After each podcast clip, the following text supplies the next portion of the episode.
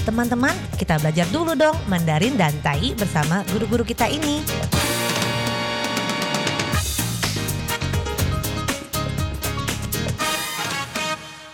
Apa kabar? Tadjahau, saya Maria Sukamto. Tadjahau, saya Ronald. Dageho, apa kabar? Selamat berjumpa bersama kami berdua dalam kelas belajar bahasa Mandarin, Tai, yaitu bahasa Taiwan, Taiyu, dan juga bahasa Indonesia。在这里呢，您也可以跟着一起学习印尼语。 不会没有关系，最重要的 yang paling penting adalah kita mempelajari pengucapannya, pelafalannya terlebih dahulu。最重要的呢，我们先学会发音，因为非常的重要，所以不懂意思是什么没有关系。Jadi kalau tidak mengerti apa arti dari kata atau kalimat yang diajarkan di sini, 没有关系哦，tidak mengapa, tidak apa-apa. Karena kita pelajari dulu pengucapannya. 没有关系，因为我们先学会这个发音是最重要的，paling penting mempelajari dulu pengucapannya. Sebab kalau Anda bisa semua, bisa membaca dalam hati, artinya juga Anda ketahui, tetapi Anda tidak bisa mengucapkannya dengan bagus, tetap tidak bisa berkomunikasi dengan orang. Nah, baiklah sekarang kita mulai. Hari ini kita mempelajari kata absen. absen. 今天我们学这个 absent 印尼语呢，是从这个外来语过来的。absent 是 a b up s a n sen absent。 好，absent 其实就是 tidak masuk，比如说 tidak masuk sekolah, tidak masuk kerja dan sebagainya，这些都是 absent。或者呢，absent 就是 tidak hadir。maka Mandarin dan Tai-nya bagaimana untuk absen？没有出席，没有出席，但意是无出席，无出席。 Jadi absen adalah 没有出席，artinya 没有来的意思。absent di sini 没有出席，没有来，yaitu 就是 tidak masuk。masuk 是进来，tidak masuk misalnya，比如说 tidak masuk sekolah 就是没有来上学，tidak masuk kerja 没有来上班。 那这个没有出席 absent 呢，也可以说成 tidak hadir。tidak hadir 就是不在的意思。那 baiklah absent 没有出席，没有来，tidak masuk sekolah 没有来上课，也可以用这个 absent。dia absent。如果老师问同学，比如说 di mana Amina？Amina absen hari ini。 那意思呢？Amina 今天 hari ini tidak masuk sekolah absen。还有呢，如果是在办公室，di mana Amina？Amina hari ini tidak masuk kerja。Amina 今天呢没有来上班，那可以用什么取代呢？可以用 absent 来取代。Amina hari ini absen，意思呢，Amina 今天没有来上班。Dia absen tidak saya jumpai di dalam sidang dalam rapat。所以呢，他今天没有来，dia absen hari ini。我没有在会议上看到他，saya tidak melihatnya dalam rapat。Nah baiklah, bagaimana kalau saya mengatakan banyak orang tidak hadir？那也就是说banyak orang absen。刚刚学过了。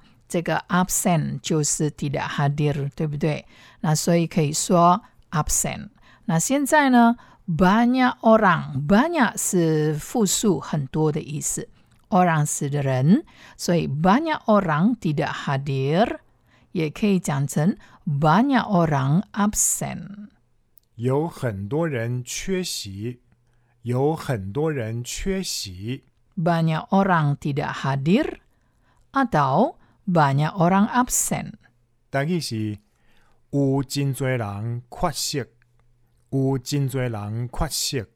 Jadi这个 banyak orang banyak orang 就是很多人 banyak orang tidak masuk sekolah，有很多人啊没有来上课，tidak masuk sekolah。呀，tidak masuk sekolah 就是 不上课，没有来上课的意思。那 tidak masuk kerja 就是没有来上班，所以 kerja 就是工作，它是一个动词。那 tidak masuk sekolah 就是呢没有进学校啊，就是没有上课的意思。那 tidak masuk kerja 就是没有来上班。 所以呢，hari ini kita mempelajari kata absen。刚刚呢，我们学了这个 absent 没有出席、没有来的意思，tidak masuk、tidak hadir。Banyak orang tidak hadir hari ini. Banyak orang tidak hadir hari ini. Banyak orang tidak masuk hari ini. 今天有很多人没有来。Banyak orang absen hari ini. 很多人今天没有来，或者是缺席。Jadi kalau memakai kata 缺席 untuk absen 没有出席，absen 缺席，缺 adalah kurang. 缺席 artinya tidak ada pada saat itu. Sehingga 缺席 adalah absen.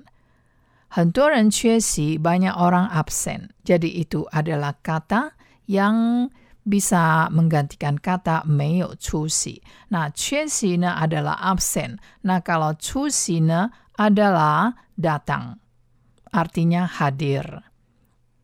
所以如果说 dia hadir, dia hadir 就是他有出席哦，他有来哦。dia tidak hadir，他没有来，他没有出席。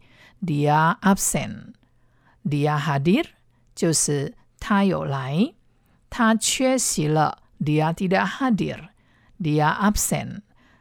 他出席了，dia datang, dia hadir. Ya, semoga saja tidak membuat bingung. Jadi, hari ini kita telah mempelajari kata absen. Absen 是没有出席，不在的意思。tidak hadir, tidak masuk. Nah, 如果说 absen adalah tidak hadir, maka hadir adalah 出席有来的意思。jadi kita tidak boleh menambahkan kata tidak，所以呢，我们最好不要加一个 tidak absen。那当然就直接说 dia hadir，不用讲 tidak absen。 也可以说 tidak absen，意思说呢，今天他有来了。但是如果直接说 hari ini dia masuk，直接一点，比较习惯上口语上，dia tidak absen hari ini。就是 dia masuk hari ini, dia hadir hari ini. 今天他有出席，他有来的意思。Besok mungkin saya akan absen。好，这句话是什么意思呢？想想看 ，bagaimana Mandarinya? Besok mungkin saya absen. Besok 是明天，mungkin 是可能，saya absen. Besok Mungkin saya absen. Nah, bagaimana? 好，跟着我一起念哦。Besok mungkin saya absen. 好，轮到你了。对，besok mungkin saya absen，意思呢，明天我可能不来哦。明天我可能缺席。明天我可能缺席。明天我可能不会来，明天我可能会请假。Besok mungkin saya mau libur. Nah, teman-teman, semoga telah Anda simak baik-baik. Absen untuk tidak masuk sekolah, tidak masuk kerja, atau mengatakan tidak hadir. Kita jumpa lagi di lain kesempatan. 我们下次见。好，我们下次见喽，三百 jumpa。